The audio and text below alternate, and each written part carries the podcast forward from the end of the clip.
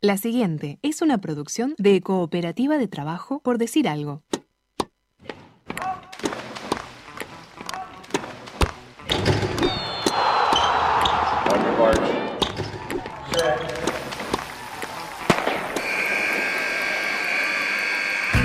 Hay deportes. Y en Por Decir Algo queremos hablar de todos. O de los que podamos desde este momento y hasta las 15. Por Decir Algo.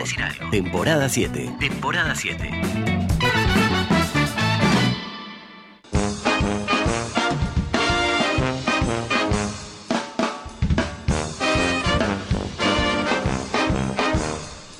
Sofi, yo sé que eh, te dijimos que había que cubrir al Felo dos semanas, pero esto me parece mucho, de verdad. Yo me tomo las cosas en serio, ¿qué Sí. querés que te diga? Yo sé que sí, nadie dice que no lo tengas que hacer, pero tampoco la pavada. ¿Pero ¿Qué pasó? ¿Te parece mucho? No es que me parezca mucho, es que Felipe no viene vestido de golero a los programas. ¿Cómo que no? Yo siempre que veo una foto de Felo está vestido de golero. Está bien, está bien, está bien, pero a la radio no. Además, mira lo que pasa, me quité llevar un mate con guantes y tengo una quemadura de tercer grado en el muslo, vos.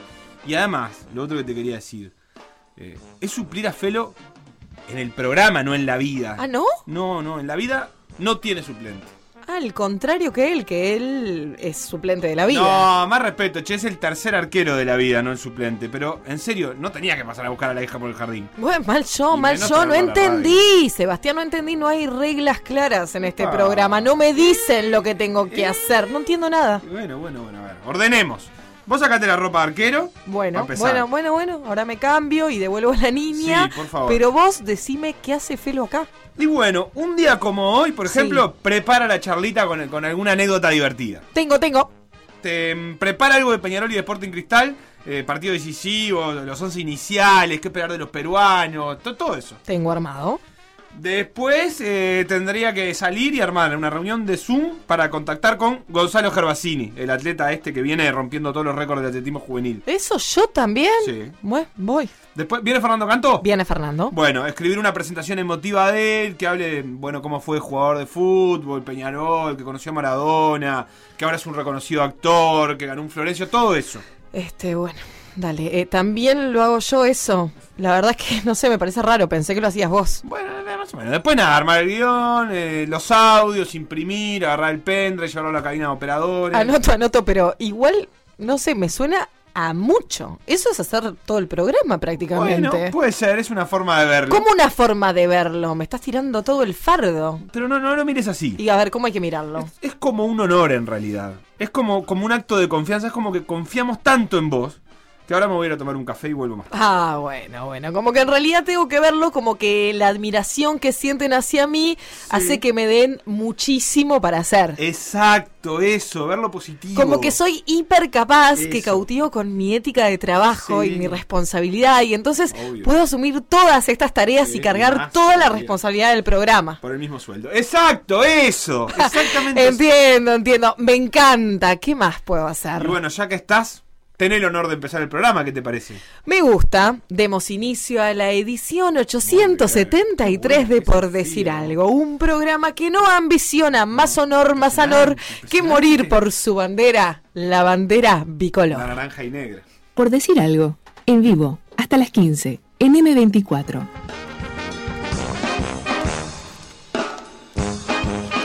Sofía Romano, qué bien que te... Pero qué impresionante todo lo que puede hacer. Ya que no venga, Felo, que man- me, me- llegan fotos de Felo al lado de un río podrido en Rusia, que ni vuelva. Vos sabés, Seba, que esto me Ya, hizo me hizo acordar. una llamada grupal, ahora es un desastre. Me hizo Felipe. acordar a, a una herramienta que tiene mi viejo para pedir cosas que te dice, vos que sos tan crack. Sí.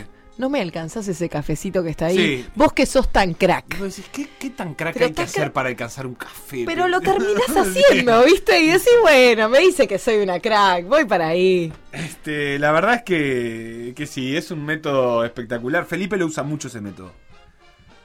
Eh, con- Te rasca el lomo y te sí, pide algo. Sí, sí, sí, es un experto. Es un experto, un experto. Y pone carita, eh, como esta misma que está en la foto que, que- que mandó, eh, y te logra, te convence de que hagas algo. Este, así que, que bueno, así estamos. Así estamos, estamos. pero estamos muy bien. Sí, vos es que cuando me dijiste que venía, cuando hablamos de que venía Fernando Canto, Sí. este, para quienes no saben, ¿qué le podemos decir para alertarlos sobre la entrevista que tendremos, no sé, ponerle en unos 40 minutos. Bien, vamos a decirles que Fernando Canto hoy es actor, un hincha a muerte de Peñarol y un ex futbolista. Y después, como dato de color, que tuvo un contacto con Diego Armando Maradona. Perfecto. Pero no los va a contar, él, lo dejamos picando. Sí, lo dejamos picando, pero me quedé pensando en esto de la actuación Sí. y el fútbol eh, y el deporte, pero en este caso el fútbol, que hay, hay un, me, me- me puse a pensar si hay actores, eh, es decir, futbolistas o deportistas eh, que sean grandes actores. A mí se me vienen a la mente dos, pero a ver si me explico. Este eh, futbolista, pero, pero no grandes actores que también puede ser de publicidades, porque ha habido mucha publicidad deportiva. Yo me refiero a dentro de la cancha. Que están como siempre en pose, siempre sufriendo o simulando faltas. Este, te escucho, yo te, escucho a vos y no sé si Nacho tiene por ahí las redes sociales que ya sonaron en realidad, pero que si las tiene a mano que las hagan sonar de vuelta. Por decir algo web. Twitter. Por decir algo web. Facebook. Por decir algo. WhatsApp. 098-979-979. Por decir algo. Tenemos a Facu Castro también por ahí escuchando, me parece. Estoy acá, estoy de este otro lado. ¿Cómo viene esa cuarentena, Facu? No, muy tranquilo, con mucho trabajo. Bien, bien. En O breve, sea, es, igual. es- es casi como volver a, a la normalidad previaje, que era todo trabajo virtual, pero trabajando. O sea, Claro, como- pero sin ver la carita a vivo de Sebastián El Zurdo Moreira. Exacto. Eh, acá eh, Marga dice, "Mm, para mí eso es manipulación, con todo el respeto al señor Romano, a la señora Romano. Lo es, Marga. Es lo un poco de manipulación. No, creo que hablaba de- del el que sos crack, de- del señor Romano. Está bien, sí, Marga me, me manipula. Tiene Ah, al señor Romano, al, señor al señor Romano. Sí, border entre manipulación y, y seducción. Sí, sí, sí, sí. Este, mani- manipulación. Y ya empiezan a llegar algunos. Es, es bueno el que Facu, mirá este que tira Miriam es Suárez. Claro, Suárez es para mí el, el- el actor en la cancha por excelencia. Es Sí. una, per- una permanente simulación de cosas que nunca suceden en realidad. Neymar es uno bueno también, Sí, ¿no? Neymar es uno bueno. Ne- sobre todo en simulación de, de faltas. Sí. Tengo Yo- uno más under proveniente del mundo de básquetbol. A ver. A ver. El señor Johnny Rodríguez. ¿Sí? Sí, para mí era un gran actor, pero no, no, no sé si del arte de la simulación de faltas, pero como de, de, de meterse en situaciones, ¿viste? Y siempre hacía un papel de que estaba haciendo otra cosa de la que en realidad estaba haciendo. Eh, Ese jugador que es bicho y que, que, que tiene, contiene como la calidad esa para eh, pare- aparentar otra cosa. Sí, bueno, en el básquet, inevitablemente García Morales creo que, que tiene sus boletos, sobre todo cuando se dio cuenta que esa actuación un poco le, le- le rendía. Atravesarle un brazo por delante a García Morales era como el equivalente a ametrallarlo en, un- eh, en- en algún momento de su carrera. Es verdad, es verdad, es verdad. Es- eso cada vez más se ve en la NBA. Que como que cada contacto lo acusan eh, un montón. Hacen con los brazos como muy para arriba, ¿no? Como, como el muñequito ese inflable de las gomerías. Sí, Eh, James Harden. Tipo como que... Ese es flor de actor, pero ese juega con la cámara todo el tiempo, ¿no? Los primeros planos, los gestos. Eh, Harden es un, es un personaje. Y después, está, yo los que me había acordado eran uno, uno bueno, uno de García Morales, el otro, otro de nuestra época, más noventoso, que era el burrito Ortega, que era como el rey de la simulación de los 90.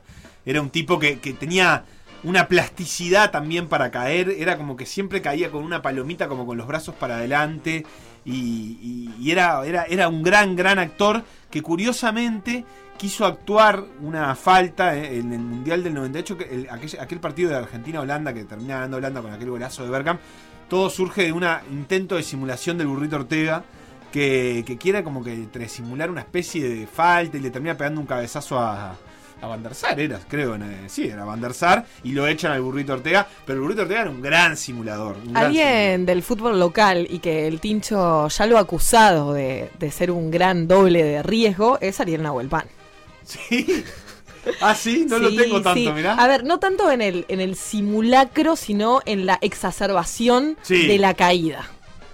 ¿No? O sea, es, es un, un hombre muy grandote Claro. y de repente lo, lo- lo pechan y él ¡ah! Hace como todo un despliegue. Y, y- después tiene otra cosa que lo vi en varias ocasiones hacerlo, que es cuando se levanta, se levanta o con una vuelta de carnero hacia atrás. Sí, es ¿Viste? cierto. Es como una actuación eh, medio clown. Sí, medio, que medio payasesca, circense. Es cierto que hace la de la de la vuelta carnero. Es cierto que hace la de la vuelta carnero. Manda esa. Este, hay un montón, porque después hay toda una parte de acting. Yo no sé en otros deportes, eh, Facu seguro sabrá, pero por ejemplo, hay toda una parte de acting que no es tan acting, que es la de en los Juegos Olímpicos, en competencia de atletismo, como pedir el apoyo de la hinchada y corren antes de saltar y se piden aplausos, pero no es. Más tribuneros, decís es más vos. tribunero eso. Que Tipo. Usain Bolt. Tipo Usain Bolt. Muchos se dan el salto, el salto alto, me parece, ¿no? Salto alto, salto largo, salto con garrocha, muchas veces piden ese, ese apoyo previo ahí, pero, pero no sé si hay figuras como tan eh, reconocibles o reconocidas en eso. No, por eso no se me ocurría. Claro, la, la simulación de contacto es como es el sumum de la actuación acá. Eh, Sabrosa que nos pedía que hablemos de Suárez, que ya lo dijimos, fue lo primero que dijimos porque Sí, Luis Suárez. nos lo dijo Miriam. Suárez es el rey de la actuación, de la simulación. Y, y Maxi recordaba la simulación del hermano de Eduardo Acevedo, que fue histórica. fue cantinflesca, ¿no? Fue tipo. Esa fue histórica, de verdad, ¿eh? Increíble, increíble. Cayó, ¿Cómo olvidarlo? cayó, cayó muerto, ¿no?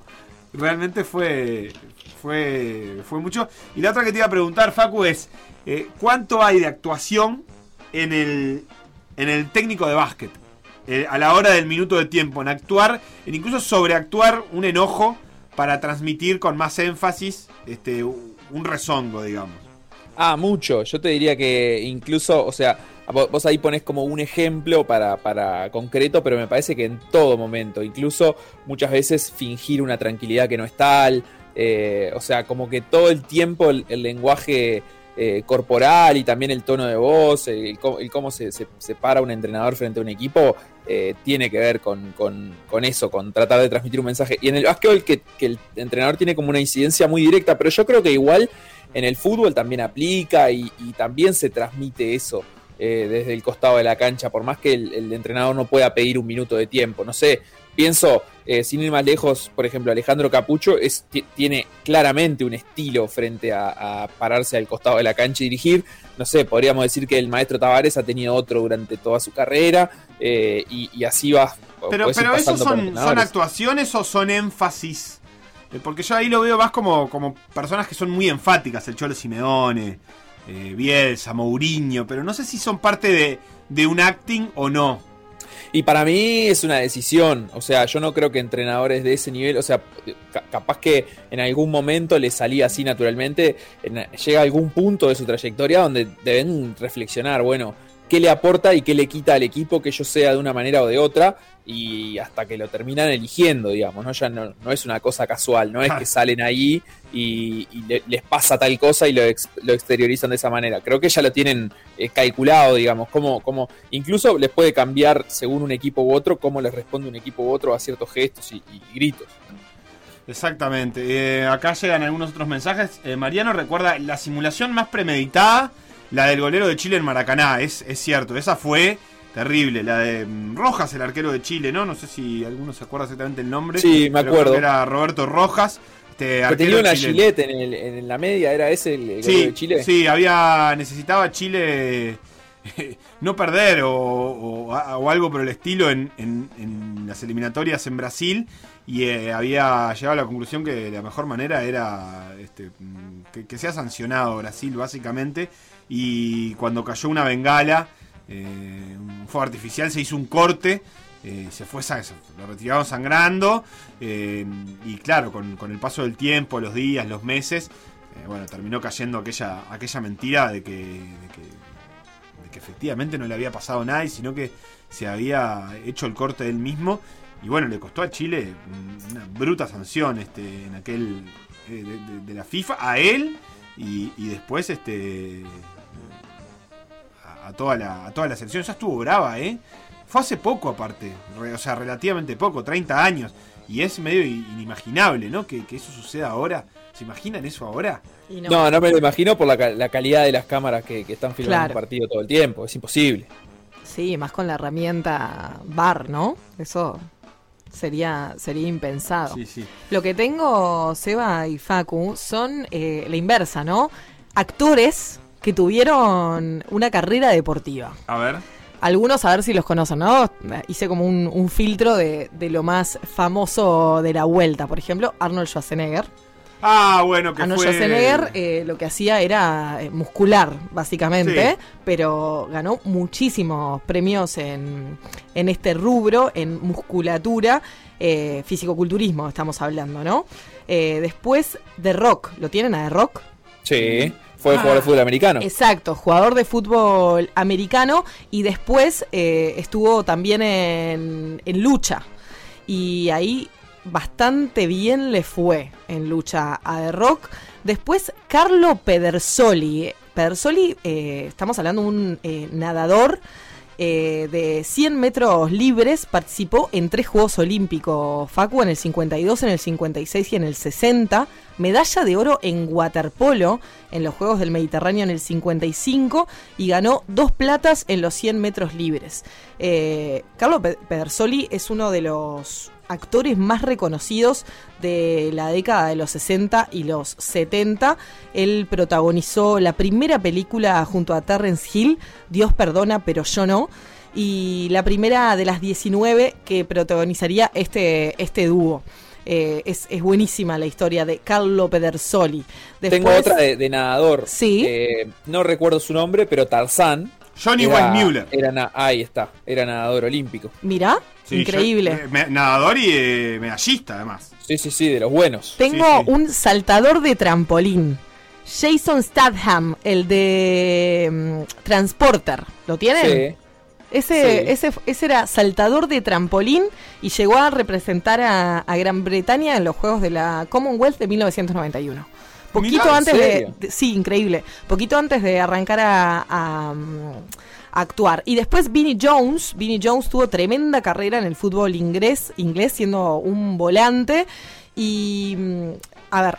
Tampoco era conocido por su habilidad, sino más bien por ser bastante violento y por esto que estamos hablando de, de simular y estar todo el tiempo en personaje. Y esa misma fama lo lleva al cine, donde la mayoría de sus personajes tienen una personalidad agresiva. La película en donde Vinnie Jones la rompe es en Snatch, Cerdos y Diamantes. No sé si la tienen. Ah, mirá.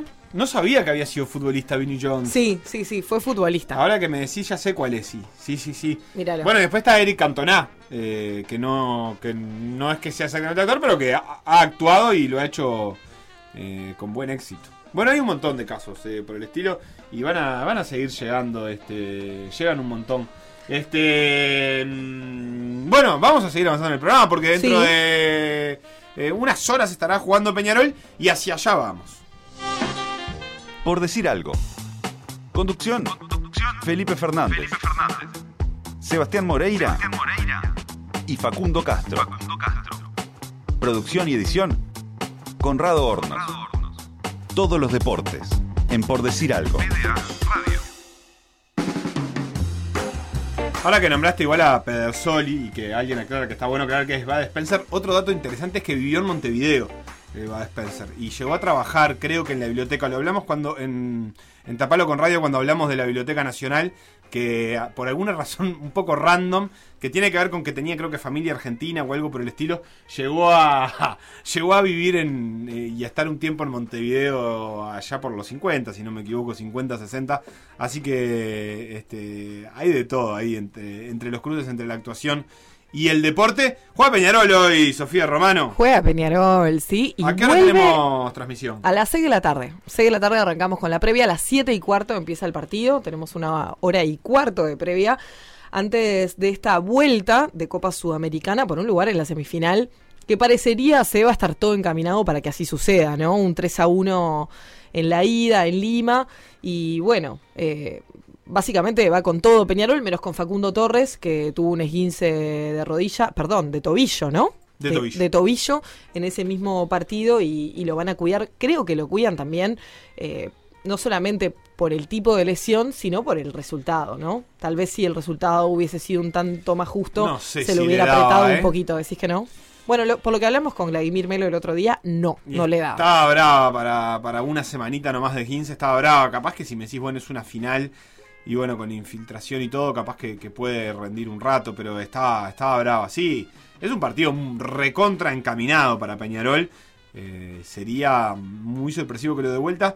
Mm, Revisando algunos medios peruanos, el partido no ocupa ningún lugar de trascendencia para, para Perú en este momento. Juegan Universitario y Alianza Lima, el clásico, y es la etapa de, del, del del comercio, de los distintos diarios de Perú, que no le dan casi lugar a la visita de Sporting Cristal, un equipo que además perdió el fin de semana, eh, que viene tocado y que viene sin Hover, una de sus principales figuras, porque ya no viajó a Montevideo, eh, porque está lesionado. O sea que Sporting Cristal también viene, eh, no, no con, con la... Y el delantero. Riquelme creo que no juega tampoco. No, no está, no está desde, por lo menos desde el arranque no está. El probable 11 de, de- de Sporting Cristal es Duarte, Gilmar Lora, Omar Merlo, Gianfranco Chávez y Nilson Loyola, Calcaterra, Tábara, González, Joao Grimaldo, que es quien arrancaría en lugar de, de Hover, Irben Ávila y Percy Liza.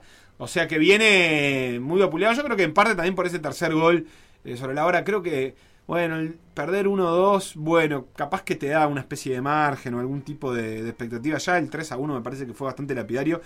Y así lo están tomando ellos realmente. Más allá de que pone, sí, lo mejor que tiene, porque fuera de, la baja de Hover, este es el, el equipo titular de- del Sporting. Sí, en cuanto a Peñarol, Seba, habría una modificación, obviamente en consecuencia de la salida de Torres, y es adelantar a Valentín Rodríguez y que en su lugar eh, esté Juan Manuel Ramos en el lateral. Ese es el probable 11 de Peñarol, con Kevin Dawson en el arco, Giovanni González, eh, González Gary Cajelmacher, Carlos Rodríguez, Juan Manuel Ramos, Walter Gargano y Jesús Trindade, Agustín Canovio, Pablo Cepelini, Valentín Rodríguez y el canario Agustín Álvarez Martínez. Sí, Valentín Rodríguez en el puesto que, que supuestamente es su, su puesto original, ¿no? Como una especie de media punta. Eh, hay que ver después qué, recorrido hace y si, y si termina siendo un media punta, directamente un volante por izquierda con, con Canovio por derecha y Cepelini más de enganche. Si es un 4-2-3-1, seguramente irá moviendo un poco la, la formación Peñarol. Peñarol también pone todo lo que tiene porque tampoco tiene sentido cuidarlo para nada en especial. Y no, ya Este, en la apertura está resuelto. El apertura está resuelto, el partido del fin de semana será importante para Peñarol pensando en la tabla anual, ni que hablar, pero después de ese partido va a tener descanso y va a tener mucho descanso, entonces Peñarol le queda atender eh, con toda la energía a estos dos partidos que le quedan y después eh, llegará el tiempo de resolver. Las semifinales de, de la Sudamericana tienen todavía algo así como un mes eh, para, para que se resuelvan, serán en la semana del 22 de septiembre, así que tampoco tiene sentido que Peñarol cuide. Y además tiene el agregado de este partido del regreso de la gente a la cancha. Increíble eso, ¿Eh? ¿no? Sucede- Se va. Sucederá finalmente. Sí, sí, va a suceder. Tremenda noticia para el fútbol uruguayo. La vuelta del público, que no sucede desde el 12 de marzo. 12 de marzo la última vez. 12 de marzo fue la última vez que hubo público en Uruguay, que fue un partido de Nacional en el Gran Parque Central por Libertadores. Ah. Para Peñarol, la última fue el día antes, el 11 de marzo, contra Jorge Wilstermann. Dirigía a Pablo Forlán. Pablo Forlán. Buah. Diego Forlán. El mismísimo Diego Forlán dirigía. Eh, la vuelta al público, 5.000 hinchas van a estar. Dentro de estos 5.000 hinchas hay algunos invitados especiales. ¿Querés saber quiénes son? Sí. Eh, invitados especiales de forma directa por el presidente Ignacio Rubio. A ver. Ignacio Rubio invitó a Mario Saralegui, a Rubén Paz, a Juan Pedro Damiani, a Jorge Barrera, a Cristian El Cebolla Rodríguez y a Lolo Stoyanov. ¿Por qué el cebolla y el Lolo? Y no lo sé, habría que preguntarle a, a Nacho. Jugadores de otros equipos, digamos, en definitiva. Claro, supuestamente, obviamente por, por su identidad, ¿no? Con, con el club. Sí, o, sí. este, no sé, te diría por, porque salió campeón de la apertura del Cebolla, pero esto no tendría mucho sentido porque también invitó al, al Lolo. Yo supongo que debe haber sido por una cuestión de, de agradecimiento, ¿no? En cierta forma.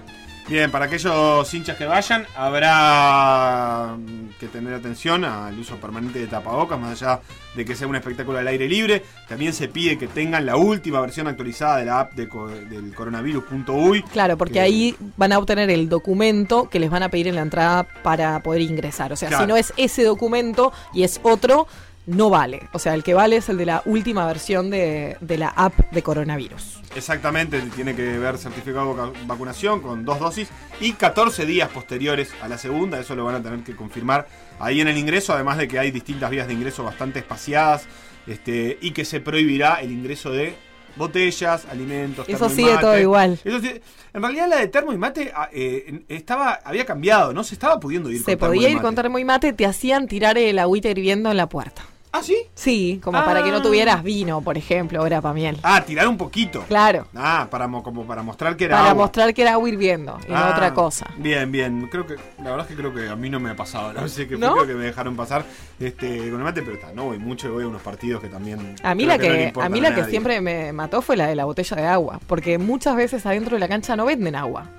Y Es cierto. y es fundamental la hidratación. Y vas con una botella de agua y te la hacen tirar en la puerta. Sí, es cierto. Eso es es, cierto. eso es increíble. Pero bueno. Así que ahí está este partido. Recordemos que este regreso de la gente a las canchas es un regreso este, que también tiene que ver con el pedido de la Conmebol, además de con la mejora de la situación, pero que también eh, es eh, por este partido, no es una cosa que ya se empieza a extender este fin de semana, ni mucho menos que se aplique a otros deportes que están empezando a retomar actividad y que todavía siguen siendo sin público. Sí, de todas formas, en el cronograma está la vuelta al público en OFI, en el fútbol del interior, eso es un hecho. Y después está Ofi pautado. el fin de semana del 30, del 29 de agosto. si no me Exacto, el último fin de semana de agosto. Pero igualmente, Seba, está pautado de que haya público, obviamente con aforo y todas estas precauciones que estamos mencionando, en la triple fecha de eliminatorias. O sea, los dos partidos que Uruguay juega de local en este campeón del siglo también. Por ende, el proceso de hoy vendría bárbaro para poder aplicar, no sé si con la misma cantidad de, de aforo o más, eso realmente no, no tengo conocimiento, pero en los partidos que juegue contra Bolivia y contra Ecuador. Sí, y después el 11 y el 12 de septiembre empieza el clausura. Sobre eso no se ha dicho nada No específicamente dicho de que pueda haber público, pero es relativamente posible. Y claro, Uruguay tiene una ventaja en ese sentido, que es que para muchos clubes el aforo permitido es mucho más de lo que realmente va. Entonces hay algunos partidos eh, que seguramente se eh, transcurran eh, como, como si hubiera libertad total, porque si se juegan en estadios medianamente grandes, es un montón de gente en realidad para, para varios, varios de los partidos que tiene el torneo clausura. Facu, ¿algo para Sí. decir de este Peñarol? De este Peñarol, no, en realidad eh, pe- pensar cómo, cómo sustituirá, si lo consigue hacer bien a, a Facundo Torres, pero bueno, un poco ya comentaban ustedes eso. Eh, lo que sí me, me quedó ahí resonando lo que decía Sofi de, de la entrada con la botella de agua. Mi experiencia reciente en Japón marca que eh, es, es una buena implementación que te hacen tomar agua en la... O sea, si vos llevas una botellita con líquido, Sí. en el control de seguridad no te dejan entrar esa botella a menos que tomes del pico en el momento que vas a entrar. Como que ahí se aseguran que no es ninguna sustancia, Ahí eh, no sé, inflamable o que, o que pueda generar ningún peligro. Esa sería una buena para implementar acá. Bueno, Igual, Facu, agua, pero creo que acá la de la botella de agua es más que nada para que no se tire la botella a la cancha. puede ser. Y para no entrar alcohol, tal vez. También. Eh, acá También Mariela dice que cosa. a ella se la, se la han dejado pasar, pero sin la tapa. Lo cual, claro, pero la lógica es para que. no tirarla. Claro, vos sin la tapa, si la tirás, no le, no le puede pegar a nadie, porque no lastima a nadie, pierde el líquido, eh, no agarra contundencia, digamos. Te tira una botella de medio litro llena por la cabeza, Sí, es bueno, un te parte proyectil. la nuca, pero, pero si, si está sin tapa, bueno. El tema es la complicación logística que te genera. Sí, sí, es bravo. ¿Con qué se podía entrar a los estadios de Tokio? ¿Con qué se podía entrar eh, o, con qué no se podía? Creo que se podía entrar con casi todo. En realidad, eh, teniendo en cuenta que era sin público, era acceso para los periodistas nomás. Entonces, eh, computadoras, cámaras, eh, todo- todas las cosas necesarias para, para el trabajo eh, se podían ingresar. Comida incluso también. Tenían como ese reparo ahí con los líquidos. De, de, bueno, de pedirte que abrieras la botella y que tomaras, o, o de que fueran botellas completamente cerradas, que, que- que pudieras entrar y que no, no, no fueran botellas como con un contenido que no fuera el original, digamos. Pero no, no, no había grandes restricciones. Sí había controles con detector de metales, o sea, como si fuera un aeropuerto prácticamente. Bien, eh, entonces queda hecha la invitación para a partir de las 18 sumarse a la transmisión de Por Decir Fútbol.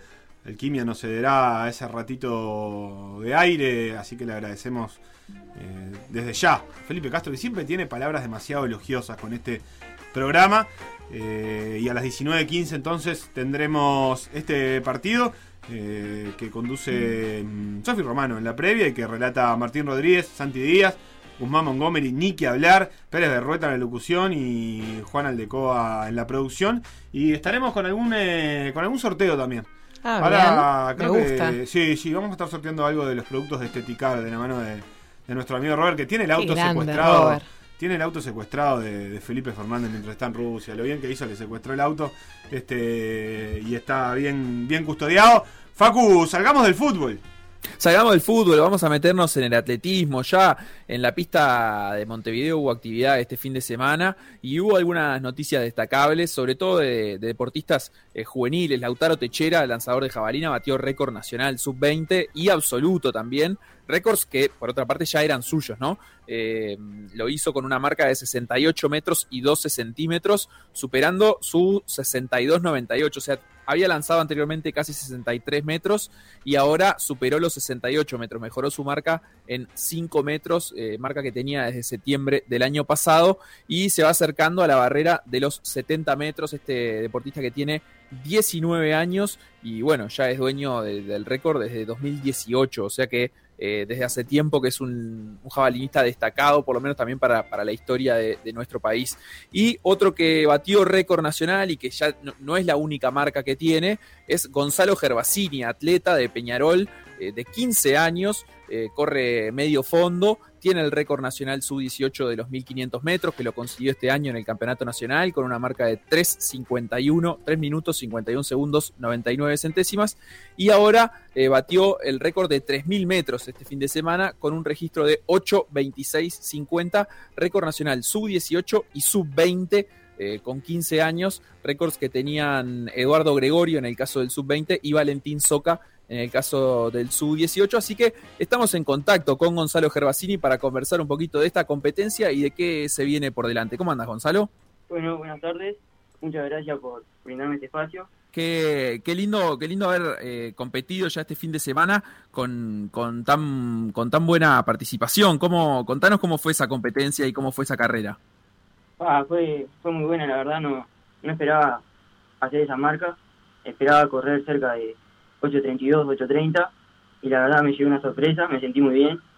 Este, corrí con Martín Cuesta, eh, Andrés Zamora, los dos olímpicos, que me ayudaron a, correr más rápido, sin duda, y bueno, salió buena marca. Claro, hasta el momento tu mejor registro en 3.000 metros era 8.37, ¿verdad? O sea que lo, mejoraste más de 10 segundos. Sí, yo tengo 3.3000. El primero fue 8.53 hace un año atrás, después de ese 8.37 y ahora 8.26.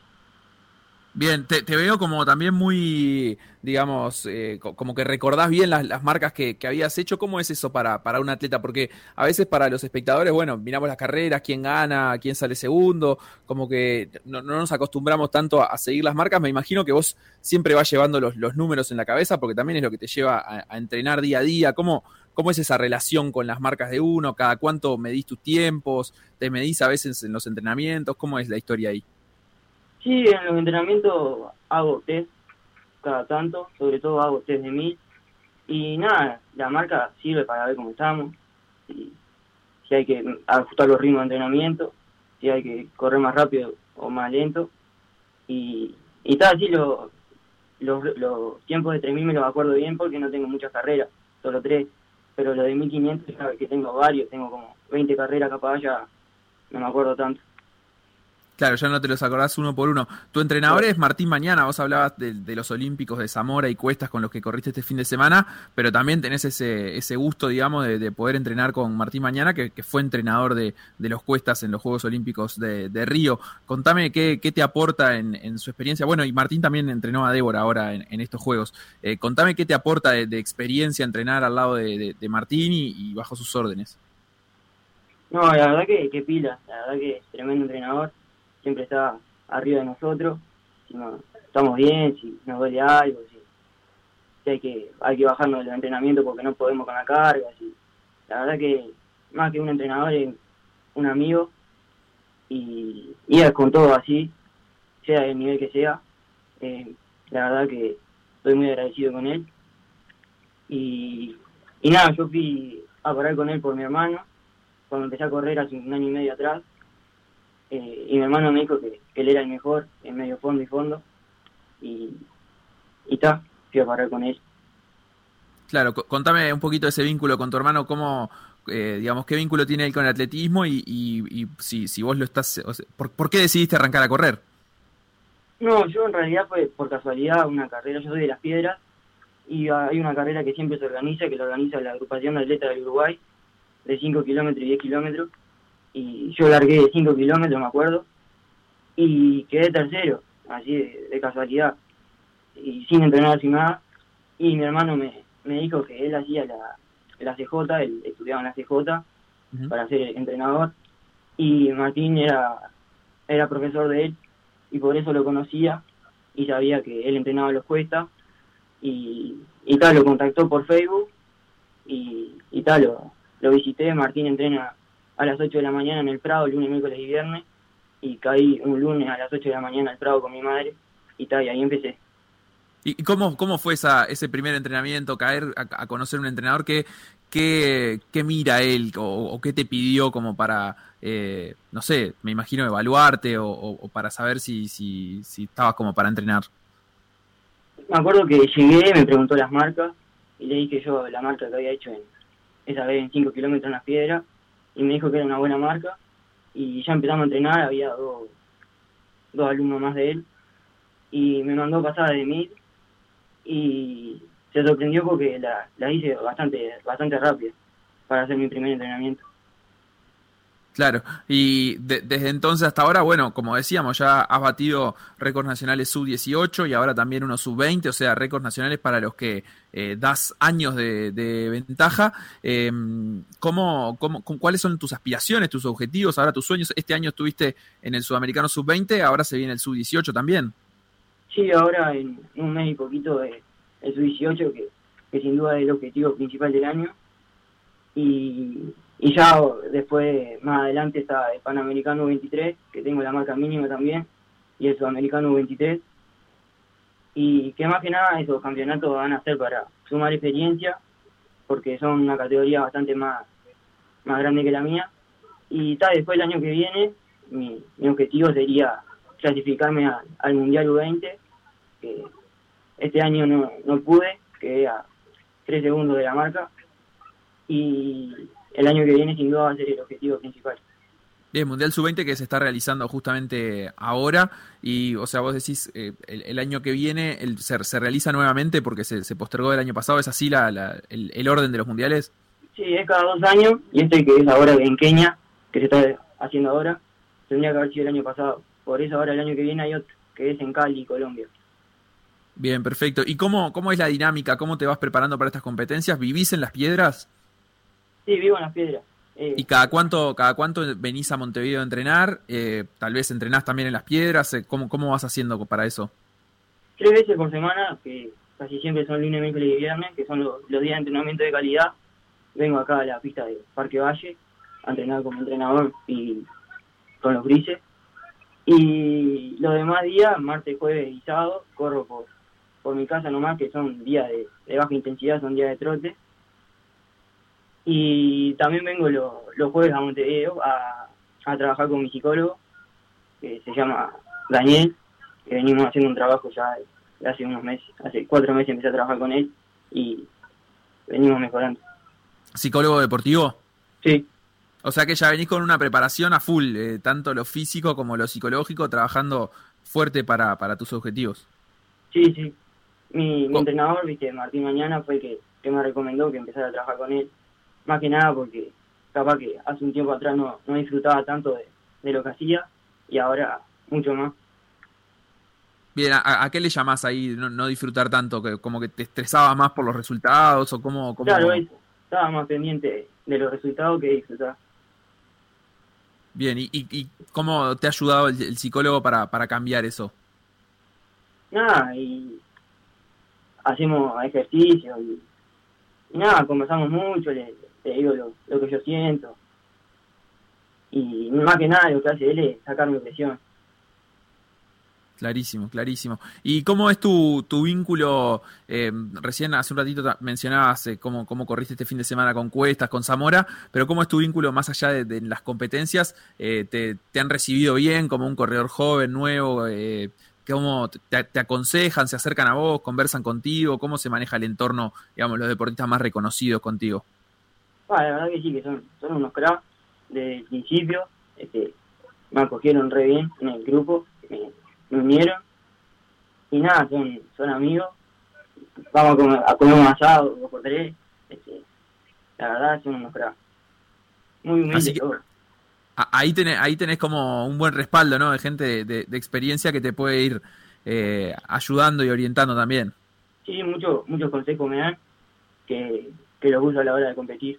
La verdad, son, tienen mucha experiencia y, y las cosas que dicen las dicen porque las saben y les ha pasado cosas que a mí me van a pasar.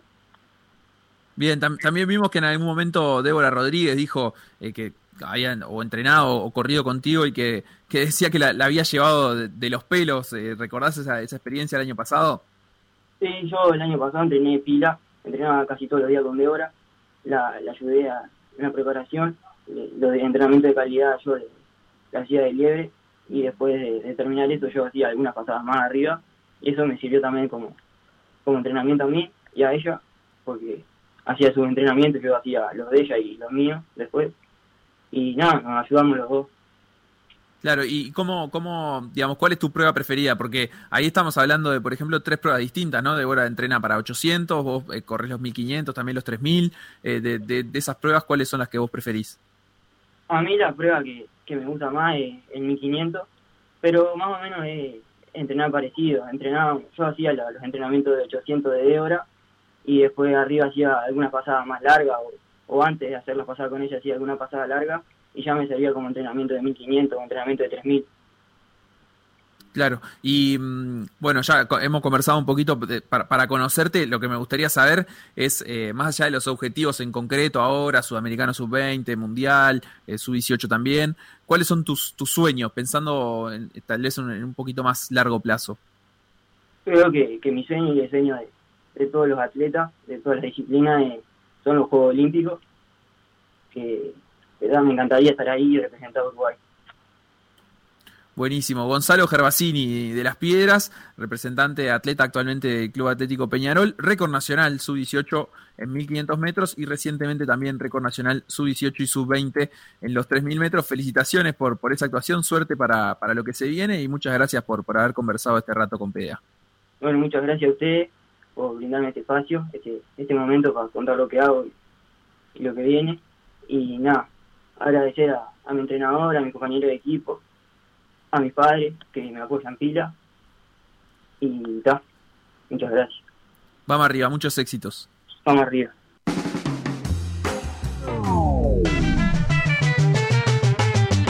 Lo que pasó Por Decir Algo, revivirlo en pda.uy o buscar los podcasts en Mixcloud o Spotify.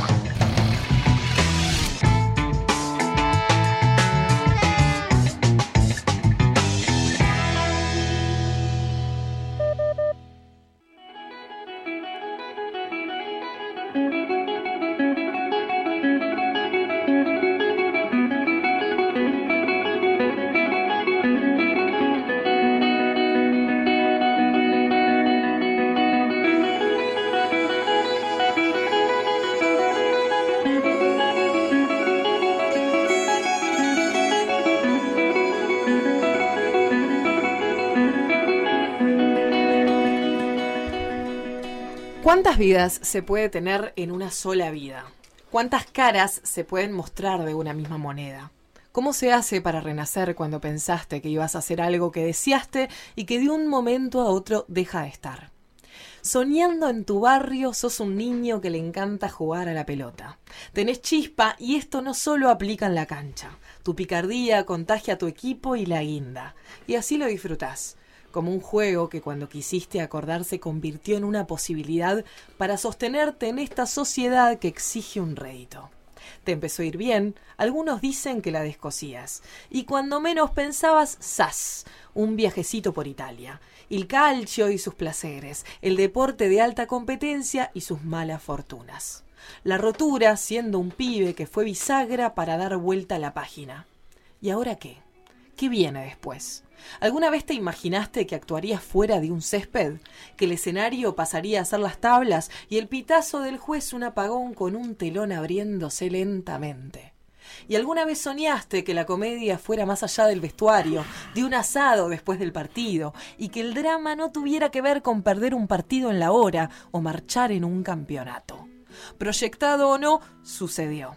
Entraste por la puerta de las artes escénicas. ¿Y acaso el fútbol ya no fue una gran antesala? Algo así como un viaje de ida.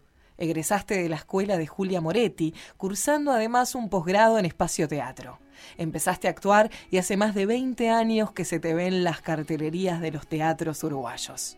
Tenés un Florencio en la vitrina y alumnos en la clase porque hoy, además de seguir actuando, sos docente. Esposo, padre y abuelo, tus días son intensos como tu energía. ¿Cuántas vidas se puede tener en una sola vida? ¿Cuántas caras se pueden mostrar de una misma moneda? En principio, ahora te invitamos a contar la que quieras, la que vos elijas. Aún queda cuerda para virar a otra. Pero futbolista, actor, docente o vaya una a saber qué más te queda, siempre serás el mismísimo Fernando Canto. Fernando Canto, bienvenido. Este, bueno, la verdad que no me emocioné porque me acordé de, de, mi madre, este, que no la tengo hace, hace años. Eh, me, llegó a ver actuar, por supuesto, pero eh, me vino la imagen de todo lo que hablaba, de mi barrio, de, de- de- de donde me crié, en Jacinto Vera, este, de mis amigos, de, de mis amigos de, de Malvin, que después me mudé a los 14, del Club Relámpago, todo eso me vino River, mi viejo y querido River, este, eh, compañeros de, toda la vida de River, de Mario Horta, del Piola Ponce, no sé, este, del Pecho Sánchez, del profe Oria, todo, todo en, este- estos segundos, este, y me vino todo, toda la cabeza en este momento. Por eso estoy medio, ya estoy, estoy tragando un poco más saliva y eso, este, me siento un poquito mejor ahora, pero la verdad que, que no lo esperaba, la verdad, te felicito, los felicito, este, me encantó lo que, lo que hicieron, fue un lindo trabajo, la verdad. Todo de, de Sofi Romano. eh, y entre todas esas cosas pasó por ahí un dato de que la rompías. Bueno, este, Eso dicen. Yo no, no sé, no sé, no, no sé si la rompía. Lo que sí era que, que me gustaba mucho y, y- y era un delantero que, me gustaba ir a todas, que, iba al frente, eh, que, guapeaba, gracias, que guapeaba hasta el último minuto. eh, era bastante bueno con la pelota, no era un torpe. Mi fuerte no era el, saltar a cabecear y eso, pero era un 9 de este. Me gustaba arrancar tres cuartos de cancha para, para, para arriba, de contragolpe. En Italia era Gardel, ¿no? Porque era. eh, cuando yo fui, este, eran todos atrás, Fernando Canto y otro más. Y a mí me encantaba porque tenía campo para correr. Cuando jugabas de, de- de visitante, tenías un campo bárbaro. Fer, vamos un poquito a los inicios y ya que, que recordaste a tu mamá, ¿tu Mm. vieja te da para adelante con el fútbol? Fua, mi madre era la, la- la- la hincha número uno. Este, era una, una, era una enferma del, del fútbol, sabía mucho, sabía mucho. Mi padre no, mi padre no sabía nada. ¿Hincha de qué cuadro tu Mi madre? madre Nacional y mi padre Peñarol. Este, Y te conquistó tu padre, ¿eh? mi- no, pero mi padre no iba al estadio. Incluso yo, yo, este, yo era con los amigos de allá del barrio, del Jacinto Vera, che, ¿a, a qué- vamos a ver a Peñarol. Y arranqué de chico y, y me quedé en la Amsterdam, viste, este, me acuerdo, claro, me acuerdo que, que pasábamos bárbaro. Incluso un día fue mi padre al clásico y yo era chico y le preguntaba, ¿dónde está Morena? Y mi padre no, no sabía ni quién era. Y me, me apretaba la manita como diciendo, callate, no me dejes pegado, ¿no? Este, no, para que veas que mi viejo no, de no. Pero mi madre sí, mi madre era, era aparte de ser fanática este, de Nacional, muy hincha mío, y, y- y sabía, entendía, entendía. Me decía cuando andaba mal, cuando andaba bien. Mi padre no, mi padre era, este, yo que se hacía tres goles, me decía, no, tenés que haber hecho dos más, y no tiene idea. Este, pero mi mamá no, mi mamá estaba siempre, siempre, este, hizo todas las inferiores conmigo, sábado, domingo, viernes. Eh, me acuerdo que una vez, este, voy a contar esta anécdota ahora cortita, una vez juego en quinta división, termino, el técnico Aguilera me llama para la cuarta, el padre del Pato Aguilera me llama, salgo, me cambio la ropa, juego en cuarta, termino la cuarta y Carlos Soria, el profe, el profe de tercera, me dice, Fer, ¿cómo estás para mañana para debutar en tercera contra Wander, el Viera? Le digo, ah, ¿me estás an- Sí, Fernando. Ah, bueno, está, está. Por lo menos vas a jugar medio tiempo, porque como ya jugaste dos hoy, está, está, tranquilo. Y debuté este, con Wander, uno a uno salimos, hice el gol yo a Langone. ¿Se acuerdan de Langone, golero? No, No. se acuerdan, no se acuerdan. Este, en el Viera, en tercera. Y me acuerdo que me pegaron una patada y me tiran contra el alambrado. Y mi madre se agarraba, mi madre se agarraba al alambrado y decirle, Fernando, decirle que sos un chiquilín. que estás cansado, mamá, callate la boca. Al lado del alambrado de madre, por eso. Eh, o sea que ese fin de semana jugaste en tres categorías distintas. Eh, un fin de semana, sí, sí. Pero en la época que nosotros jugamos, vivíamos con la pelota. Eh, Yo el gallego Vidal, que, que, que, que es director de teatro, actor. este, dramaturgo, siempre hablamos lo mismo. Nos criamos, nos criamos en el barrio todo el día con la pelota. Yo iba al, al, supermer- al super, iba al almacén de la esquina con la chismosa de mi vieja y me llevaba la pelota, iba dominando la pelota hasta la esquina. Llegaba al almacén, me agarraba la pelota y decía, me das tal cosa, tal cosa, así. Mientras me mandaban eso, yo, viste, eh, a la puerta dominando. Eh, Vivíamos todo el día con la pelota. ¿Qué calle estamos hablando? Yo vivía en, me crié en Juan Polié, Caraguatay, Jacinto Vélez. ¿Y ahí donde se jugaba? ¿Calle, calle? eh, Calle, calle, nos quedábamos hasta las dos- hasta que el farol se apagaba, ¿viste? Dos de la mañana. Este, te diría que casi todos los días. Pues yo iba a la escuela de tarde, mis viejos, me lo- como era todo el barrio ahí, jugábamos cruzado, calle a calle cruzado. Divino. Empedrado, hasta el día de hoy está. Yo dos por tres pasos. Y le digo a mis hijas, ¿ves? Acá papá, ay papá, ya sé, les cuento todo. Qué horrible. Por pero- eso te invitamos, en realidad tus hijas nos pidieron, Sí, "Oh, que, que vaya a contarlo ahí. porque- Claro, pues acá papá se sentaba y jugábamos al cordoncito y bueno, está. Y después me mudé a Malvin, a los 14 años me mudé a Malvin y ahí, claro, teníamos concesión de Uruguay, lo están los canteros, con todos mis amigos del Cruz Relámpago. Sí, era el Bernabéu. No, era claro, éramos, eh, este, era un placer, era un placer. ¿Y en qué momento, Fer, eh, pasa de ser un juego al 100% Mm. a considerarse como algo que, bueno, que capaz que te podía llegar a dar un sustento? Eh, mira, yo la verdad desde chico quería ser jugador de fútbol. Desde chico. Este, a mí me preguntabas qué quería ser y yo quería ser, quería ser jugador de fútbol. Eh, recorrí, hice todo, el, todo un cuadro llamado El Barrio Yaguarí de Olve, que era Olve por Olveira, que era el dueño, el veterano, un cará. Este, y después pasé a, a River, a fútbol. Me fui a probar con todos mis amigos del, de ahí de, de Jacinto Vera, que eran todos mayores que yo. Y fueron todos para la, la cesta de River y no quedaron. Y me dijeron, ¿vos qué edad tenés? Porque practicamos. No, yo tengo edad de, de, de fútbol todavía. No, no, vos te fichamos. Me, me quedé y jugué dos años de fútbol y después hice sexta hasta primera. O sea, estuvo, estuvo, estuvo muy bueno la, la época toda esa de River. Incluso hoy tenemos un, este, tenemos un WhatsApp que es divino con exjugadores, compañeros de la época del 80, ¿no? Este, ¿Qué, estamos, ¿Qué año estamos hablando entonces ahí? y década del 80, yo 82, 83, 81, este, toda esa camada, jugadores de la sexta hasta, hasta el primero, ¿no? Que nos cruzaban, porque antes que hacíamos, Eh, muchos jugadores de la quinta ya entrenábamos con el primero, y para nosotros eso, yo, yo, qué sé, ver a Goyen, a Carlos Goyen, este, el golero.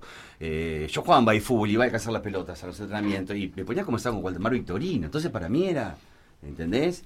Este, Mario Menchaca, el Piola Ponce, y con, con varios de ellos tuve la suerte después de, de- de jugar algún, algún partido, ¿verdad? En primera. Este, Después de la primera de River, ¿cómo sigue tu carrera de fútbol? ¿De fútbol? Va, bueno, mirá, eh, después, de, después de River eh, me, voy a, me voy un año en préstamo Peñarol. River bajó a la B y me voy a préstamo Peñarol. Y yo tenía de cuarta. Vos Que- feliz, ¿no? Porque era el cuadro. Bueno, yo, que la verdad, sí, yo- ¿O ya estabas con River a full? No, me pasa que para mí River es, es mi segunda casa, ¿no? Este, eh, no solo futbolístico, sino este, eh, aprendí muchas cosas de, de- de la vida, los pies en la tierra, eh, tanto con el con Carlos Aguilera padre y, con Carlos Soria, este, la verdad que fueron dos libros abiertos. Incluso Soria, hasta hoy estuvimos conversando un poco de, de- teatro y eso que le gusta mucho. Y, y hablábamos de, todas las cosas que nos dejaron, este, al margen de pegarle bien a la pelota, o cabecear bien, o pegarle de empeine, o de volea. El vestuario de, de aquella, de aquella época era, era, era una maravilla, ¿no? Estaban los tipos ahí con nosotros, es- este, y nosotros esponjas aprendiendo y respetando, respetando al que se sentaba primero, al, mayor, al jugador mayor, al capitán, este, y después me voy a Peñarol, este, que estaba, estaba, estuve en mi salsa porque me encantaba Peñarol, soy hincha Peñarol toda la vida, y, y me acuerdo que un día nos dicen a los de cuarta y tercera que íbamos a practicar contra el primero. Y bueno, para mí te podrás imaginar, y, y me a los aromos. Entré por primera vez en los aromos, y en los aromos están todas las fotos de, de los goles de Morena, me acuerdo, y Morena era mi ídolo. Y de repente me pongo a ver y digo, pa, mirá el golista, acá yo estaba, y entonces me acordaba, cada foto que veía, por supuesto que estaba Rodolfo Rodríguez tirado en el piso. y, y, y ve- y- y digo, pero yo acá estaba acá, y, acordándome dónde estaba. Y me, me quedé, no sé, me habrá quedado media hora después que llegamos. Y de repente siento los zapatos de clavo, viste, crack, crack, crack, crack. Y digo, pa, hago así, morena. No, no puedo creer, viene morena. Y me dice, ¿vos no vas a jugar? Le digo, pa, y no te puedo creer, Fernando. Mira, me quedé mirándote a vos. Andá que ya están por salir a la cancha. andá". un monstruo, un monstruo. Mirá que es verdad esto. Claro, claro. Yo me quedé ahí, de pa, loco, súper hidro, me abrazó un fenómeno. Este, y tal, después de eso yo hice algunos partidos, jugué algunos partidos en tercera. Pasa que Juan, ya en tercera, Juan Miguel Peirano, que era un 9, un 9 que hoy jugaría, en, no sé, por decirte algo, en, en, en Nacional y pero titulares, en- eh, pero al toque, o en la selección uruguaya estaría. Eh, Claro. Antes había muchos jugadores muy buenos y no se iban nunca, no se lesionaban, ¿viste? Jugaban con esguince, jugaban, era, era otra cosa. Y no se iban al exterior. No, se quedaban. Entonces vos tenías a Fernando Morena de 9, a Venancio Ramos, a Rubén Paz, que eran como tener hoy a, no sé, 10 monstruos juntos, años. Años, ¿entendés? Este, y en River pasaba lo mismo. Entonces cuando vos este, eh, empezás a, te empiezan a subir, te vas agarrando confianza, y de repente dices, bueno, vamos a dar en préstamo de Nacional, vamos a dar en préstamo a fulano de tal.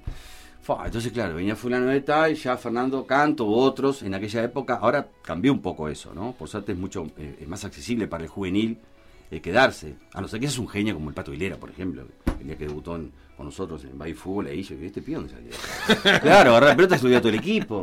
Así, dije, yo pensaba, no se la den, ¿viste? Porque recién llegaba. No se la den. La agarró y piqui, piqui, piqui, y lo dio a todo el equipo. Digo, ¿pero este de dónde salió? Marciano, una locura. Este, sí, sí, un monstruo. Y Fer, después de ese año de préstamo de Peñarol, De Peñarol me, me, este, voy a hablar a River de vuelta y consigo quedar este, libre. ¿Entendés? Que consigo quedar libre. El presidente era Insaurralde y ta, conseguí quedarme libre. ¿Y qué pasa? Me voy a practicar a Nacional. Eh, me llama, se entera que estoy libre y don Raúl Bentancur, un monstruo, eh, eh, siempre lo tenía rival en, en- en- cuando inferior y eso como técnico y me llamó a ver qué, qué estaba haciendo. Le dije, no, mira, estoy libre. Me dice, ¿querés venir a entrenar a Nacional? Le digo, sí, don Raúl, no tengo problema. Entonces me iba a entrenar a Nacional y un día me dice, mira, Fer, eh, eh, todavía no puedes arreglar, pero mira que yo te voy a hacer arreglar, te voy a hacer un contrato acá. Bueno, bueno, estaba bárbaro. Mi madre estaba chocha la vida, te puedes imaginar. Pero estamos haciendo pretemporada, partidos amistosos, y en uno de esos nos vamos a jugar a Rivera, con parte del primero y algunos suplentes de, de- de la tercera. Entonces este, voy, entro en el segundo tiempo, anduve bárbaro, volé, viste, volé, volé, anduve bárbaro. Y termina el partido y viene un contratista uruguayo, no lo voy a nombrar porque después no tuve problema con él, tuve problema con el brasilero que estaba trabajando con él, es muy conocido. Y me dijo, che, mirá, ¿firmaste acá? No, no firmé, no, porque yo preciso un delantero para el Cruzeiro, para Belo Horizonte. dije, me estás jodiendo. claro, no, sí, te vi bárbaro y fíjate la edad que tenés. Este, déjame hablar con don Raúl Ventacur, que fue el que me trajo. Le expliqué, no, mira, don Raúl, me pasa esto, esto. Ahí en Rivera fue. ¿eh? Me dice, Fernando, yo estuve en el Cruzeiro, y yo no sabía que había estado él. Yo estuve en el Cruzeiro, andá, que es hermoso. Y aparte te vas a un club de primera, me fui, no sé, pasé un mes, este, viste esas cosas que vos decís, ¿pero dónde salió todo esto? Salías a la calle, eh, un gringo, firmame acá el autógrafo, firmame acá una foto, gringo, no puedes salir por la calle, una locura era. No, no, era una locura, todos los días en la tele, mostrando algún gol en la práctica, algún partido amistoso. eras la incorporación. Claro, oh, go gringo, oh gringo Fernando. que jugaron con Morena, habían dicho, que era mentira, que practiqué con Morena. Se cruzó en el vestuario. Claro, claro. Y me, y me acuerdo que el presidente, el presidente del club, había pegado muy buena onda conmigo, me pasó a buscar al hotel para los entrenamientos, me pidió un lateral. Dice, pero yo quiero un lateral que pegue, ¿eh? Yo quiero un lateral que pegue, como Lito Olivera, me dice, que jugaba en el Atlético Minero. Le digo, ah, pero mira, ¿sabes una cosa? Mario Menchaca, le digo yo. Mario Menchaca pega, que pega te mata. Mario Menchaca no le pegaba a nadie, pobre, era buenísimo. Era muy bueno, pero no era de pegar. Me dice, eh, llamalo, decirle que se venga para acá. Lo llamo Mario. Digo, Mario, mira, estoy acá en el Cruzeiro. ¿Lo qué, Fernando? Estoy en el Cruzeiro, en Belo Horizonte. Venite a pisar un lateral que pegue. Venite a hacerte guapo acá. ¿Qué voy a hacer, Mario? Venite para acá. Pa, pero yo estoy en un huracán. Soy el capitán, me dice. Estoy jugando la liguilla. Cubilla era el técnico, me acuerdo que me dijo. Vos, largá todo, venite para acá. Te manda el pasaje. Fue y y Pedri- eh, Pedriño, el contratista este brasileño, se enojó porque el, el presidente me pidió a mí el pasapo, él me pidió, este, me dijo a mí, el presidente, de que yo consiguiera un lateral, este, y Pedriño como que se enojó conmigo, o un desastre. Eh, me pidió mi pasaporte, Pedriño, porque nos íbamos a ir jugar a España, la Teresa Herrera, a, las, los 10 días. Y Pedriño me dijo, Fernando, este, ¿tu pasaporte me lo das? Sí, sí. Viene el presidente a pedirme el pasaporte a mí y a Menchaca para, para, para irnos para España. Le digo, no, mira, mi pasaporte y el de él lo tiene el contratista, Pedriño. Y Menchaca dijo, no, no te pasa nada, yo, yo lo, agarro y se lo doy. Y lo agarró Mario y a mí no me lo dio. A mí no me lo dio. Yo había firmado un contrato con él cuando viví todo ese momento de locura, este, de prensa y, que te digo que era realmente así. O sea, salía a la calle y era, una locura. Ahora te voy a contar una que te vas a morir. Entonces resulta que el, contratista Eh, no me lo da. Y hablo con el presidente. Me dijo, no te preocupes, yo se lo pido. Le pidió 20 mil dólares y yo no había firmado contrato todavía con le digo, vos estás loco. Menchaca se enojó, fuimos a hablar con Pedriño a la casa de él, con un abogado. Terminó sacando un revólver, nos tiramos bajo la mesa. No, no, no. Menchaca me abrazaba, rezábamos los dos. Digo, oh, qué mal que termina esto. Por suerte no pasó nada. Pero en, Brasil, no se fueron con el pasaporte tampoco. ¿Qué? No, no, no, no, no, no, no, no, me fui. Yo le dije, Mario, ¿era las 12 de la noche? Eh, le digo, Mario, estamos en el hotel. Le digo, Mario, ¿qué? Me voy. No, ¿cómo que te vas? No, me voy, Mario, yo esto no lo aguanto más. Si yo cinco años firmé con Pedriño. Por cinco años lo había firmado. Contrato de exclusividad. Yo me voy. No, Fernando, no me hagas esto, no me dejes solo acá. No, yo me voy. Y en los diarios salía que me quería la América de Belo Horizonte. Este, incluso digamos, el, técnico de la América de Belo Horizonte había hablado conmigo, yo dije que sí, y me arrepentí, me quería venir. No, al final aguanté más me vine. Pero era tal la locura ya conmigo, este, que aparte, aparte de andar bien, eso yo era muy simpático con, la televisión y con los compañeros, ¿viste? Y me acuerdo que una vez en el hotel, no podía dormir la siesta, digo, boom, pum, y bombo y cosas. Bajo, para hacerme el, canchero, el simpático, como diciendo, voy a estar con ustedes, este, y una mujer me, mira y me, hace así, me, me, me fuma el corazón. Y digo, está, quédate tranquila, tú estás con una nenita y un nene. Y los agarro a los dos. Me dice, ¿puede? Sí, puede, puede. Los pasé, me pongo a hablar. Y viene el, el muchacho de la recepción. Me dice, no quieren que vayas al quinto piso. ¿Cómo al quinto piso? Sí, ¿viste que está toda la gente de abajo? Sí, es porque está a menudo. ¿Qué? Pero yo salía por el balcón, ¿viste? Hacía así, hacía así, yo veía que lo hacían así para arriba, claro. Arriba mío estaban los, los- los menudos brasileros. Ah, Te no. querían, pero no tanto. No, no. ¿No llegaste a jugar entonces? Practiqué en primera. No, no, jugué ami- amistoso. Amistoso. claro, y cuando fue a empezar la. la- No, no, empezar no, antes de todo, antes del viaje a España. Antes- Antes de la Teresa. Herrera te fuiste. No, no, antes no viajé ni a España. Mi chaca también se fue. No, no, unos líos bárbaros. Unos líos- No, Mario después volvió a, a Victoria, un cuadro allá de, de primera también división. Este, Y cuando volviste acá no tenías club tampoco. cuando volví acá no tenía club, pero ¿qué pasó? Con todos los recortes eso de Cruzeiro, eh, mi suegro era italiano. Y, y, y tenía amigos italianos allá. Entonces, con todos esos, cru- estos, esos recortes, más algunos que tenía de River, viste, mi madre va pegando de a poquito, ¿no? Así era la carpeta un jugador. En vez de videos de YouTube, Ah, era ahí va. recorte de Sí, diario. recortes de diario. Entonces, claro, veía que, yo qué sé, ustedes no lo conocen, pero Jorge Mendoza, jugué con, este, estoy en la foto, o aparezco con él tirando paredes, fue la revelación del Mundial del 78, por si te, este, en el Cruzeiro. Eh, y tenía recortes de gente pesada brasileña. Claro, que- un portfolio deluxe. Claro, entonces me, me voy allá. Me dicen, venite, venite porque este, podemos arreglar acá, te podemos arreglar un cuadro. Entonces me fui al pueblo de mi suegro. Al pueblo de mi suegro me fui. Este, entrené en el cuadro, de- de- de- de- en el equipo de, de- de ahí, de Satriano y Lucañas, el pueblo de mi suegro. Y, y venía gente a verme y uno me dijo, vos mirá, yo me gustaría hacerte una propuesta, me gustaría llevarte a la Salernitana, estaba en la C, seguro. Este, le digo, bueno, está, está perfecto. Y agarré y me fui. Tuve un año y el último partido me rompe, te mataban los tanos, ¿no? Te mataban. El golero me tiró un. Se me tiró con los dos pies cuando voy a patear. Y me pegó con el muslo y rompí los ligamentos cruzados y tal. Y tenía que estar ocho meses en recuperación, operarme. Y estaba solo. Va, porque fui a arreglar el contrato, vine, me casé, me volví a ir. Y mi esposa también extrañaba. Nosotros estábamos muy, bien económicamente acá, ¿viste? Y entonces dije, está, no me opero, me voy para allá, este, vendo autos. Y ta, fue lo que pasó. Y con el tiempo, este, con el tiempo de estar acá, dije, bueno, ahora tengo que empezar a, ver si una cosa pendiente era el teatro. Y en el año 2000 arranco una malaria para toda la, para toda la familia, para todo, no te digo todo Monte, todo el Uruguay, pero a, mí- a nosotros nos pegó muy fuerte. Y nos había quedado la casa afuera en Punta del Este. Y le digo, "Vos, ¿yo qué hago? Tenemos que hacer algo. Estaba con las nenas. Y entonces agarré ropa italiana que tenía mi suegra. Mi suegra había traído ropa de Italia, vendía, vende en 8 de octubre, hasta el día de hoy tiene el negocio. Y no era ropa para el 8 de octubre. ¿viste? Entonces le digo, yo me llevo esta ropa, el auto, mil pesos, mil pesos, ¿eh? Las nenas, yo, yo me voy a Punta del Este, tengo la casa vacía, playa. Pelo largo, musculosa, quemado, ropa italiana, un circo bárbaro dormé, ¿viste? Llego a la playa, viene, empieza, eh, empecé con el palo a mostrar la ropa así, no a llamarlas, ¿no? Así, la- veían esos colores, esas caídas. Me dice, disculpame, ¿cuánto eso de donde? ¿Más cosa hay de esto? En italiano. ¿Cómo? ¿Italiano? Sí, la ropa. Ah, italiano. Ahí viene. Y me empezaban a caer mujeres así, pero era una locura. Entonces de repente digo, qué curro divino. El promedio en el día eran 500 dólares. Claro. Dije, ¿qué hago? ¿Me quedo todo el verano acá haciendo esto? Una locura fue. Este, el circo estaba armado, ¿no? Porque después que, les, les- después que me pagaban, les cantaba Sole Mío. Este, Pero ¿y ese italiano que No, habías no. aprendido era italiano de No, un año de no. jugar al fútbol o algo No, más? y ya mis, eh, mis suegros son italianos, Ah. algo, algo sabía. No era el italiano ese el jugador de fútbol que está que a los dos meses dice No, no. 20 palabras en español y le mete dos en italiano. Claro, italiano. Claro, claro, sí, sí, sí, sí, fluido. Sí, sí. Este, y les cantaba Sole Mío. Ay, pagale Tano, pagale Tano, pagale, pagale, pagale que te, que, que te canta te canta Sole Mío. Entonces era eso, ¿viste? Y un día yo había playas que era Fernando, porque si habían conocido uruguayos, me, me Fer, ¿cómo andás? Pero sabés que había playas que iban solo porteños, era el Tano.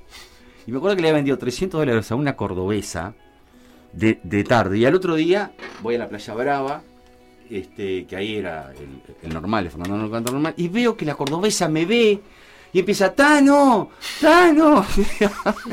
Acá se termina todo. No, claro, yo atendiendo, atendiendo a la gente, ahí, viste, tipo en el parador, ahí atendiendo a la gente, así normal, hablando en, en español. Y le digo que estaba conmigo, vos, aquella que viene allá, le vendí ayer en italiano. Decirle que el Tano fue al baño, que, que te deje algo y dejó un teléfono, por suerte era para cambiar algo de ropa. Fer, y de ahí picas al teatro. Y ahí dije, pero, pero ¿cómo es esto? Si le estoy vendiendo a mujeres eh, ropa y se come la comida que soy italiano. Eh, hablando, hablando de a medio metro. No, yo tengo, tengo que estudiar otra cosa que siempre fui postergando, el tema de la actuación.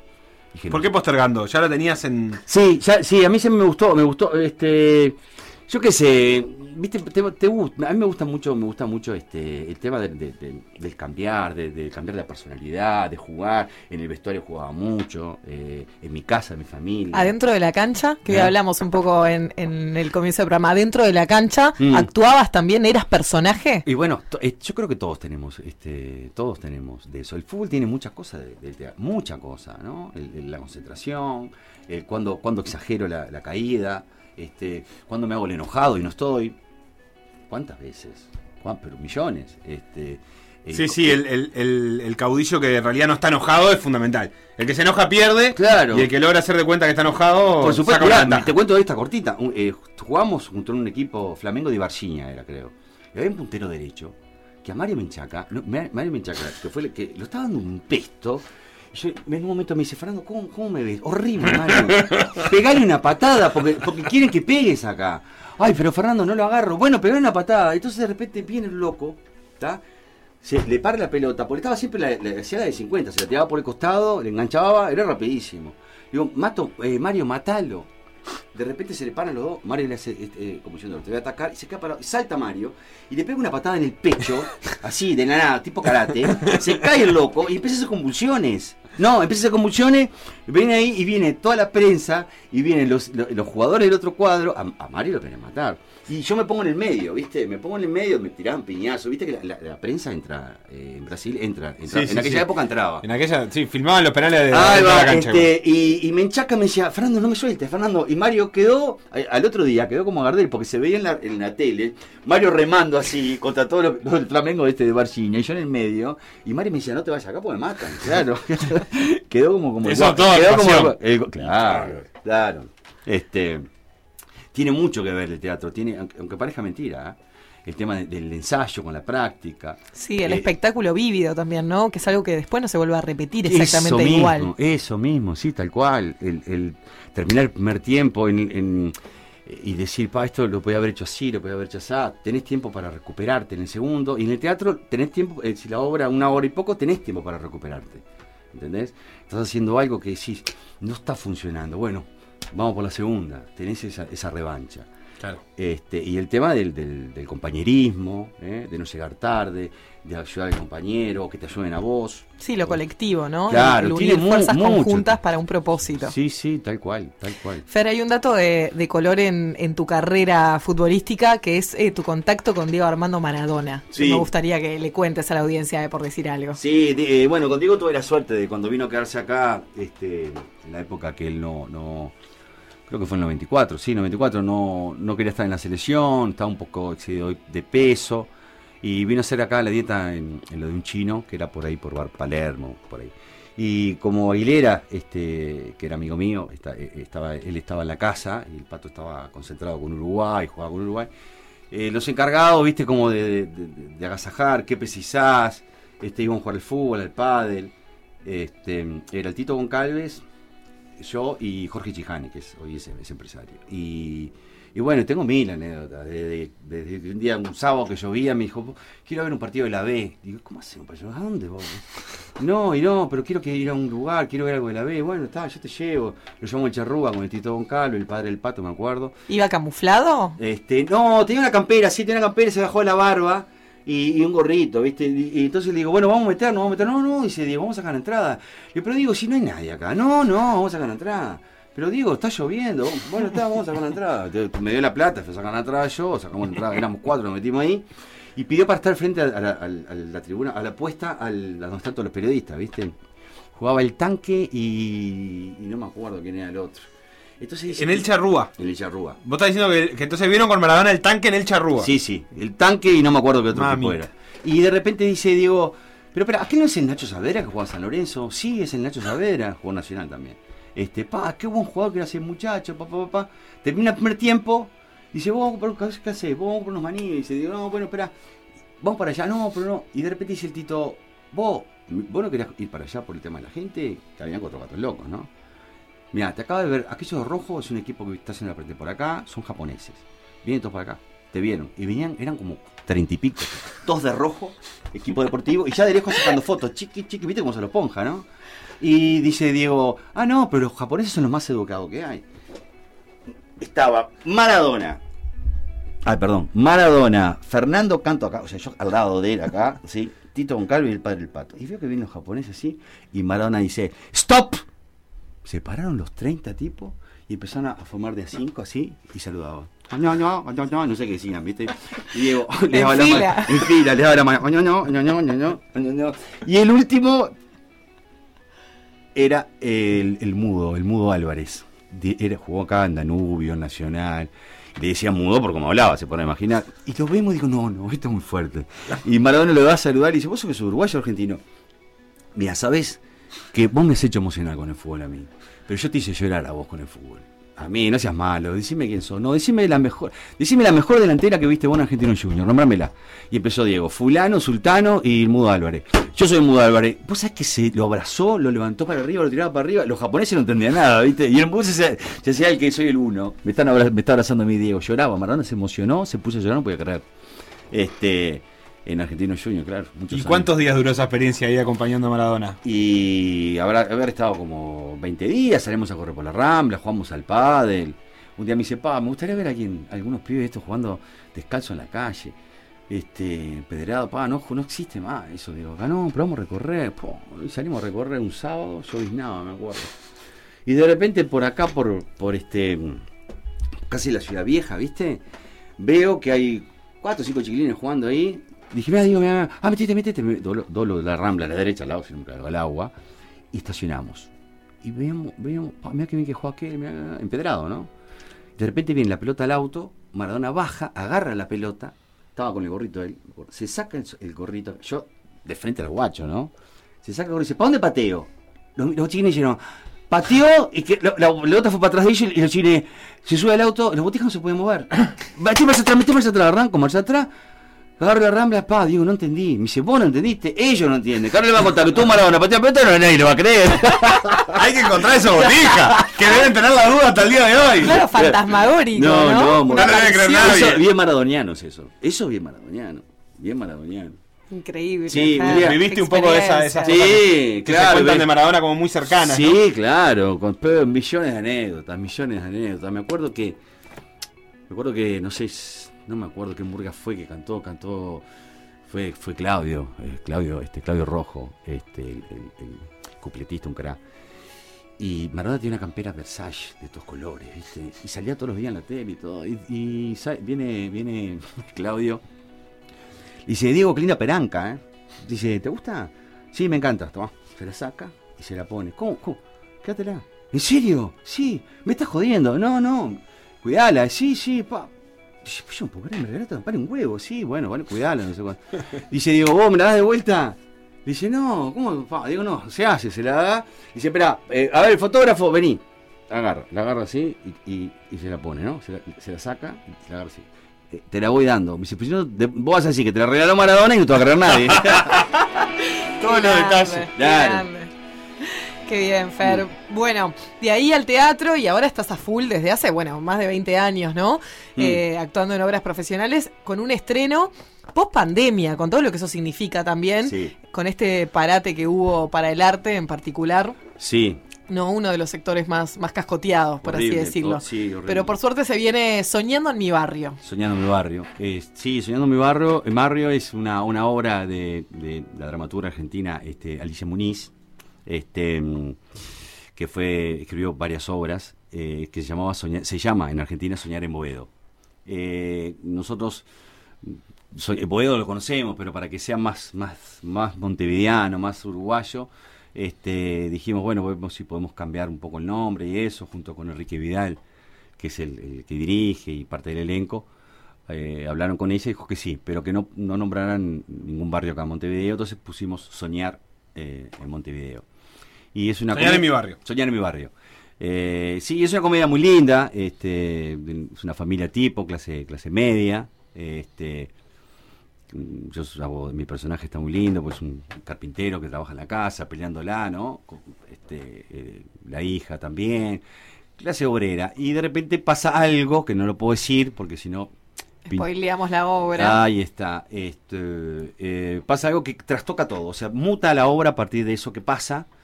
Este, es muy tierna. Es una comedia. Es una comedia. Es una comedia, es muy tierna. Tiene, tiene algún mensaje que, que- o tiene algo que te, te- te va a tocar seguramente. Te va a tocar este, alguna fibra íntima. eh, eh, de, de algunas de las cosas que van pasando ahí. Este, y la verdad que es una, una, una obra que me parece que va a andar bárbaro. Este, Bien, este yo- sábados a las 9 en Espacio Teatro. En Espacio Teatro. Mm, Mercedes y Andes. Mercedes y Andes. Este, ahí tienen el teléfono. Eh, esperen que ya se los paso. Ay, no lo tengo, vos sabés, en No. el afiche del teléfono. ¿No está? Ah, ¿no está? Mm, en el que yo tengo no, pero después podemos igual publicarlo si lo tenés a mano, decilo. Y si no lo vemos, pero soñando en mi barrio, lo encuentran Dos- igual. 2900 0316. Ahí está. Eh, está María Filippi, eh, Luz Puime. Luz Puime los conoce. Qué grande, Sí, Luisito. Luisito. Mándale un gran abrazo. Eh, está Carmen Carmen Lecueder, Fernando Canto quien habla, dirige, eh, espera, me olvido de alguien, capaz que me olvido, viste, yo soy medio desastroso con los nombres. Este, mm, ¿qué más me falta? Eh, eh, eh, ¿qué? Está María Filippi, Luis Puime, ah, Carolina, Carolina y Carmen, perfecto, Lecueder, ¿está? Voltaire, Caro- Caroline Voltaire, no sé cómo se pronuncia esto, ¿cómo se pronuncia? Y, Sí, creo que está Claro, bien, ¿no? Voltaire. Carol Voltaire. Voltaire. Mira, nuestro experto en. Porque esto suena, suena medio alemán, entre Mm. alemán y holandés. Sí, puede ser, sí. Nuestro experto ahí es Felipe, que no está, pero sí, su- la besa suelen decirle con F, ¿viste? Feter. Sábados a las 9 de la noche y estás en- eh, ensayando otra, Fer. Sí, eso es para noviembre. Eh, eso es este es otra obra que, es- que la escribió este, Josefina Trías, que aparte es una, es una capa actuando. Este, pero eso más adelante les pego un timbrazo y, y me vengo para acá a joder. Ya mucha ser. gente que se acordó Claro. de varios nombres que nombraste como Peirano. De Aldo Langones se acordaron este, Sí. varios este, suplentes de Celso Otero, nos decía Álvaro. Mm. Y Maxi nos pasaba con las rimas picarescas con Aldo Langone, que parece que había. que parece que le, le advertían a Aldo Langone que.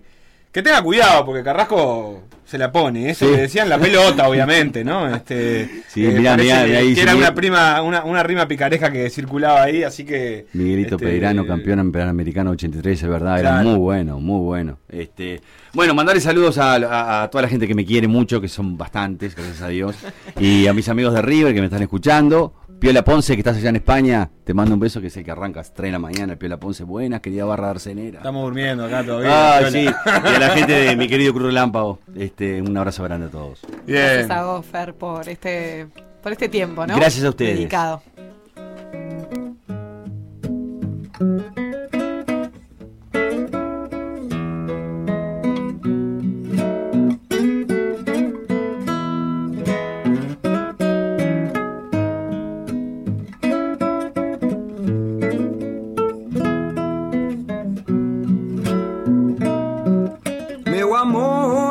Vamos falar sobre o passado depois. Porque o futuro está esperando por nós dois. Por favor, deixe meu último pedido pra trás. E não volte pra ele nunca, nunca mais. Porque ao longo desses meses em que eu estive sem você, eu fiz de tudo pra tentar te esquecer. Ah, eu já matei você mil vezes. Seu amor ainda me vem. Então me diga quantas vidas você tem.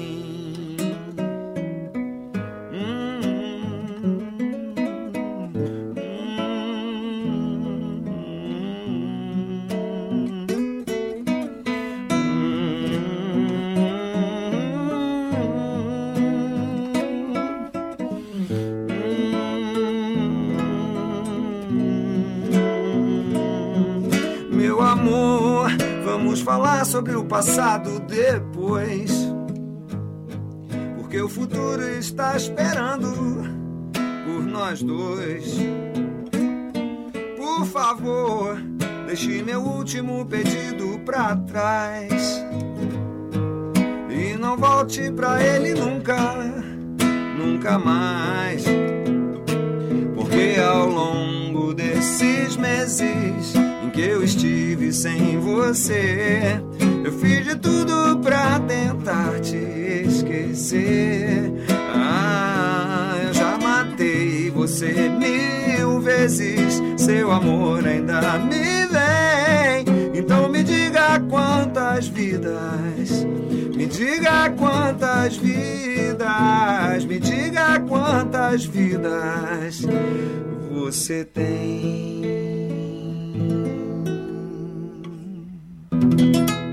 Por decir algo. decir algo. Instagram. Por decir algo web. Twitter. Por decir algo web. Facebook. Por decir algo. WhatsApp. 098-979-979.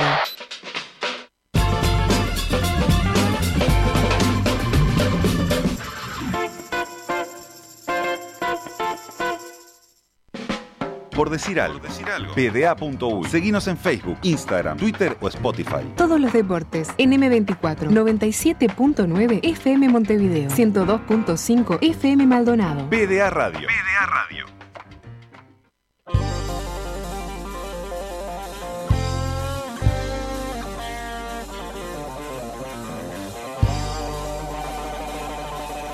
Sofía Romano, llegamos al final. Chau, nos tenemos que ir, pero nos vamos a reencontrar a las 6 de la tarde, Sebastián. Nos Moreira. encontramos a las 6, mañana nosotros una y media, se quedan con todo por la misma plata. Nosotros nos vamos a ir repasando las anécdotas que dejó Fernando Canto, que son interminables.